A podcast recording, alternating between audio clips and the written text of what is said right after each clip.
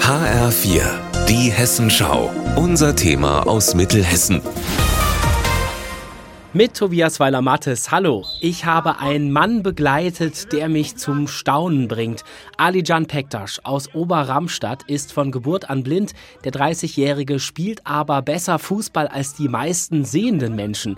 Mit seinem Team, den Sportfreunden Blau-Gelb Blister Marburg, ist er schon fünfmal deutscher Meister im Blindenfußball geworden. Beim Blindenfußball kommt es aufs Hören an. Im Ball sind Rasseln, so weiß Ali immer, wo er gerade ist auf dem Platz. Seine sehenden Trainer rufen ihm zu, wo zum Beispiel das Tor steht.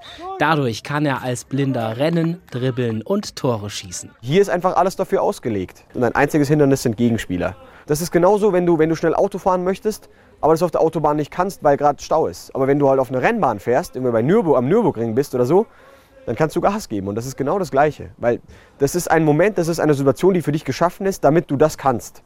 Und äh, deswegen ist es eine extreme Freiheit, die das in mir auslöst.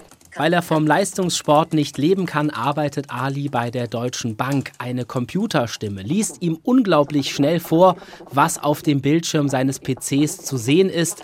Für mich macht er die Stimme langsamer. Deutsche Bank, private Clients, Client-Logins. Ende von Liste. So kann Ali problemlos arbeiten. Es gibt allerdings auch Menschen, die denken, Blinde könnten gar nicht arbeiten. Wenn du mich fragst, wie arbeitest du eigentlich, dann hast du zumindest mal begriffen, dass ich arbeite und möchtest wissen, wie es funktioniert, dann kann ich dir helfen. Aber wenn du, wenn du mich fragst, kannst du, also kann man als Blinde überhaupt arbeiten, dann, dann muss ich davon ausgehen, dass du irgendwie in deiner Welt lebst, die voller Vorurteile ist. Also ich glaube, es kommt immer darauf an, wie du die Frage stellst.